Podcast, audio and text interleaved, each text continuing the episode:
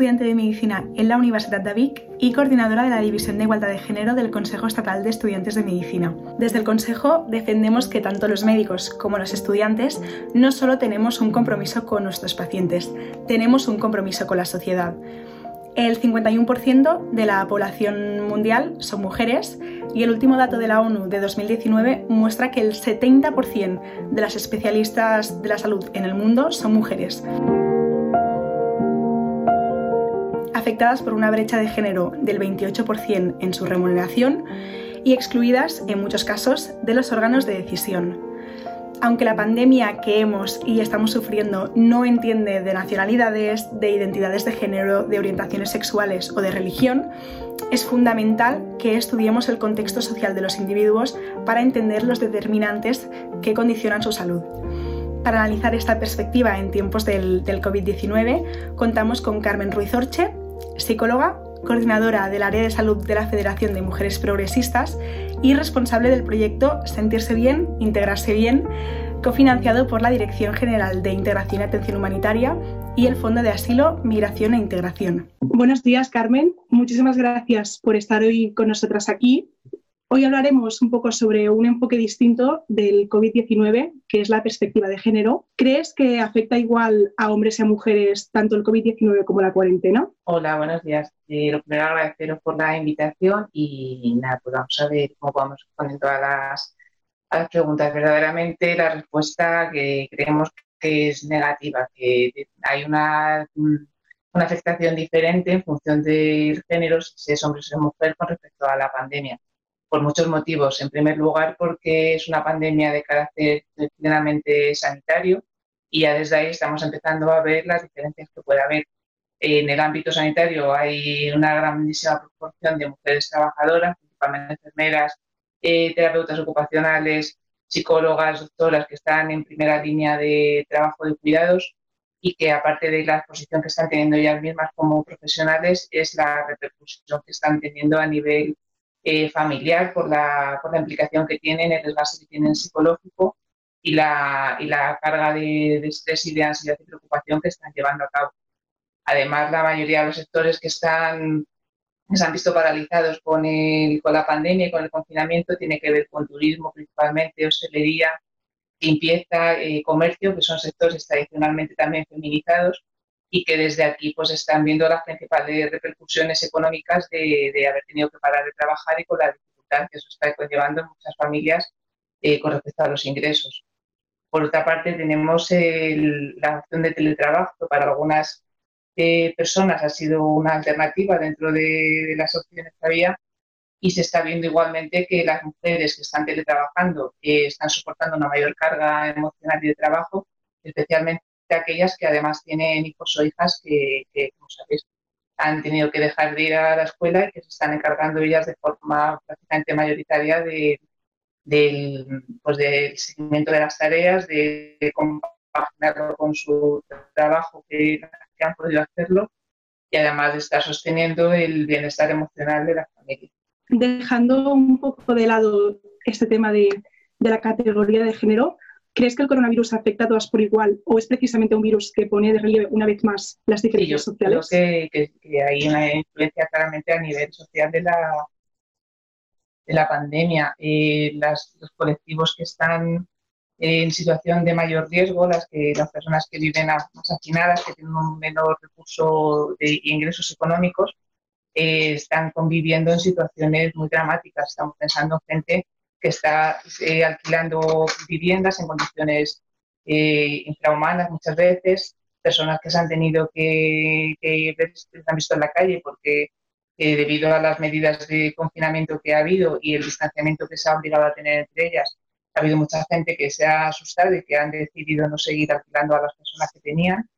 con lo cual se está poniendo el énfasis en aquellas personas con un menor eh, ingreso económico y unas menores capacidades para, para poder hacer frente a la pandemia. Se ha visto eh, obligada a irse a la calle, como digo, personas teniendo que compartir en situaciones de muy poquitos metros cuadrados o con un número muy elevado de, de, de gente compartiendo y esto evidentemente puede, puede suponer un aumento del riesgo de contagio. Sobre esto que nos comentabas de, de los colectivos de riesgo, hemos visto que el estado de alarma y la situación de emergencia sanitaria han motivado muchas iniciativas, tanto ciudadanas como de las administraciones públicas, para dar acogida a personas sin hogar o en situación de riesgo de exclusión social, así como para facilitar determinados trámites administrativos como el empadronamiento. ¿Podemos ver en el coronavirus una oportunidad para concienciar y actuar en mejora de oportunidades a nuestros colectivos más vulnerables? Yo creo que sí, que realmente a pesar de todo el dolor y sufrimiento que está causando esta pandemia, creo que hay una lección humana que, es, sería interesante que pudiéramos llevar a cabo. El cómo eh, nos hemos eh, juntado realmente para poder eh, intentar apoyar a las personas que están, están necesitando más, lo hemos hecho de manera informal, las personas, ciudadanos, ciudadanas, vecinos, vecinas, con la gente que tenemos en nuestro entorno y también creo que es una buena oportunidad para que las administraciones públicas puedan ver que realmente hay mucha gente que está al margen de,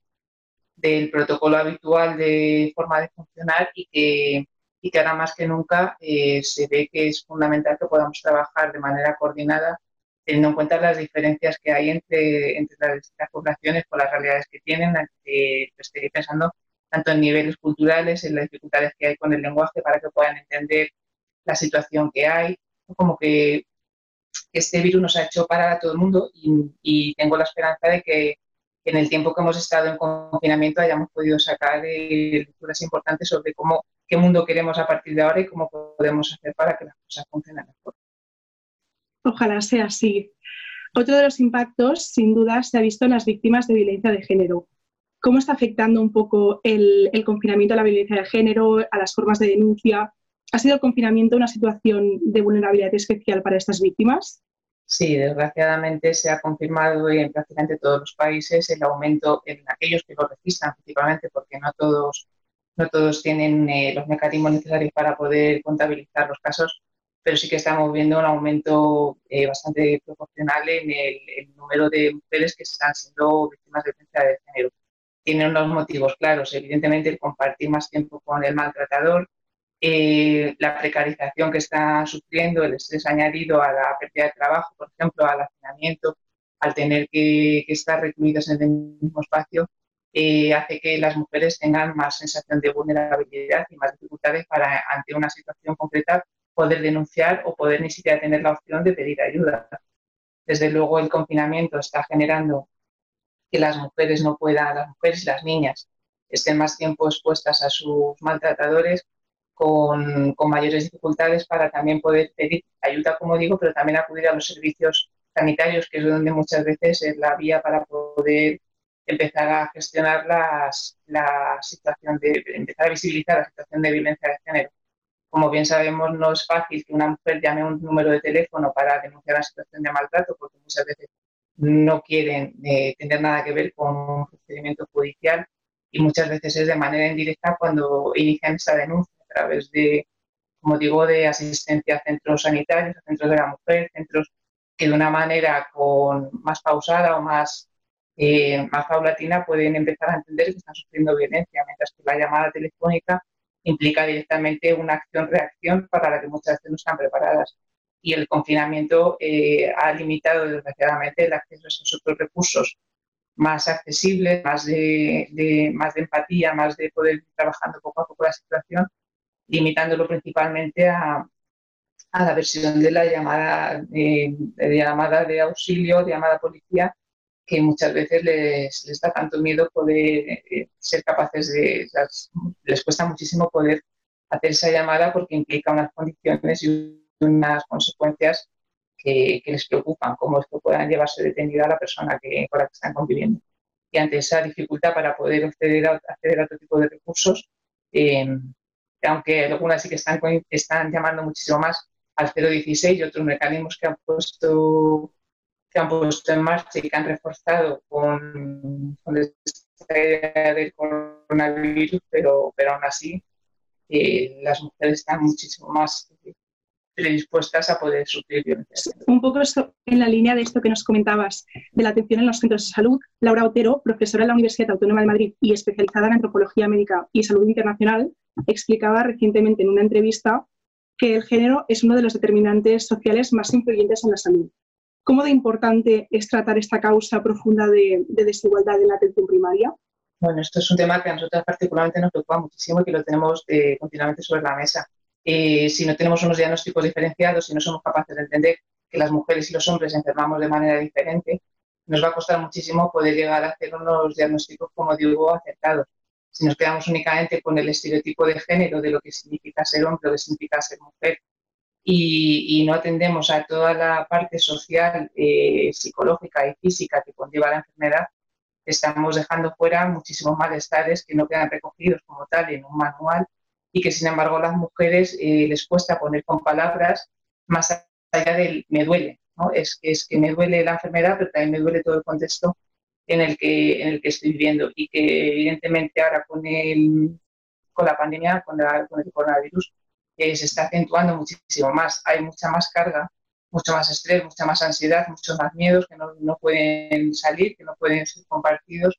y que lo que no está siendo capaz de decir la, la cabeza, la, la, voz, ¿no? lo está diciendo el cuerpo a través de somatizaciones. Y además nos encontramos con la dificultad de que mayor nivel de somatización, al no estar contemplado dentro de las eh, situaciones de, de, urgencia ahora mismo de la atención sanitaria, se están quedando siempre sorpresa, porque no están llamando al centro de salud para poder decir eh, tengo ansiedad, tengo, tengo miedo, tengo un dolor, tengo... Si, no respondes al, a las características de, los síntomas del coronavirus, no te atienden. Entonces, estos está, se están generando situaciones de muchísimo malestar y que, espero que próximamente se puedan empezar a resolver, porque de no hacerlo quedan enquistadas y luego va a, haber, va a costar muchísimo más poderlo abordar. Totalmente. Ya para terminar un poco, la comunicación del cierre de los centros educativos en los distintos territorios del Estado nos planteó la siguiente pregunta. Mm, ¿Quién cuidaría de los niños y las niñas? ¿Crees que compatibilizar los cuidados, las tareas del hogar y el teletrabajo nos hará revalorar más el sistema de cuidados a nivel social o político? Eso espero. La verdad que espero, porque justo antes de que pasara eh, del estado de alarma, de que se quitara el estado de alarma, le hemos estado a mil. Quiero decir, creo que esto sería una oportunidad para poder valorar realmente el mundo en el que hemos estado viviendo, de continuamente prisas, continuamente exigencias eh, y dando las cosas como por hecho, que tienen que ser así. Creo que esto puede significar un punto de inflexión y que nos puede ayudar realmente a valorar eh, el papel que tiene la sanidad, el papel que tiene la educación, el papel que tiene todo lo público y que en la mayoría de las ocasiones estas esferas de la vida están siendo llevadas por mujeres, mujeres que además están invisibilizadas muchas veces eh, por no hablar de las mujeres que se dedican al servicio doméstico, por mujeres que están ahí en primera línea de, atención y que sin embargo no están siendo reconocidas. el, que no te reconozcan te invisibiliza, te hace sentir pequeña y además eh, pues dificulta mucho que se pueda realmente valorar el esfuerzo que se está haciendo y lo que supondría si todos estos cuidados informales y formales también se pudieran realmente cuantificar, valoraríamos realmente el, dinero que supone al estado de ahorro y los cuidados que se hacen de manera, de manera informal. Pues bueno, hasta aquí el espacio. De nuevo, muchísimas gracias por haber colaborado con nosotras. Y ya para cerrarlo, si quieres decirle algo a todas las personas que nos estamos viendo, el espacio es todo tuyo. Pues bueno, eh, sí que me gustaría aprovechar la oportunidad para reivindicar un poco eh, el, el, papel de de, que cada cual tenemos como ciudadanos y como ciudadanas para poder intentar que, pues que las desigualdades se vayan reduciendo y que podamos tener en cuenta que, lo, que tanto hombres como mujeres tenemos un papel fundamental dentro de, de, la sociedad de poder hacer cambios para que las cosas funcionen mejor, pero que tenemos también que intentar que, puesto que es cierto que hay una brecha de género y que hay unas dificultades de acceso de las mujeres a los recursos, creo que es importante reivindicar que las mujeres también tienen que estar dentro de los órganos constructivos, de los órganos de toma de decisiones, porque si las seguimos relegando únicamente a mujeres, eh, personas que se benefician de, sin tener en cuenta su opinión, sin tener en cuenta su realidad, sin tener en cuenta su situación vital y sus características, estamos realmente dejando fuera a más de la mitad de la población y esto es bastante grave, que no se, que no se les permita, que no se nos permita estar dentro de los órganos de, de gobierno y órganos de dirección de una forma proporcional y, justa. Pues muchísimas gracias por esta reflexión final y sobre todo por haberte sumado a este proyecto nuestro. Esperemos vernos pronto.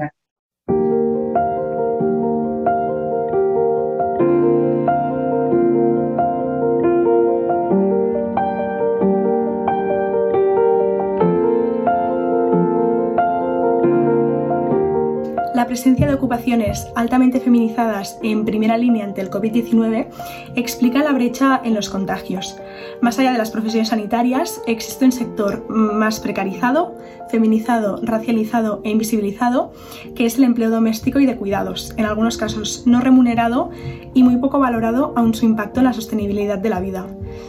Otro gran efecto de esta crisis se ha visto en el aumento de la vulnerabilidad de las víctimas de violencia de género durante el confinamiento, expuestas a situaciones que aumentan la violencia como el estrés por la situación económica o laboral o la sobreexposición a la información en los medios de comunicación. Esta pandemia nos ha permitido sacar a la luz la desigualdad laboral, la vulnerabilidad social y económica y la precariedad extremas de algunos colectivos, que de otro lado mm, quizá hubieran permanecido invisibles. Es importante que a partir de ahora desarrollemos protocolos y políticas públicas que garanticen la protección de todas nosotras. Desde el Consejo, como estudiantes de medicina y futuros médicos y médicas, debemos tener los conocimientos necesarios para tratar las diferentes situaciones con las que nos podemos encontrar en nuestra práctica clínica profesional. Es por eso que, dada la situación actual, consideramos que se nos debería formar en temas como la perspectiva de género, la violencia de género y otras discriminaciones y formas conexas de intolerancia, mm, ya sean racial, de clase o de creencias. Actualmente, en la mayoría de las facultades de medicina de España, las consecuencias que la desigualdad y los privilegios generan sobre la salud mm, son tratadas de forma principalmente teórica en asignaturas como medicina legal y forense, ginecología o medicina preventiva y salud pública. Sin embargo, el abordaje es insuficiente y actualmente los y las estudiantes no nos consideramos preparadas para afrontar este tipo de situaciones en nuestra práctica clínica. Hasta aquí nuestra CEM Talk de hoy. Muchas gracias por acompañarnos y a continuación te dejamos la información de la siguiente.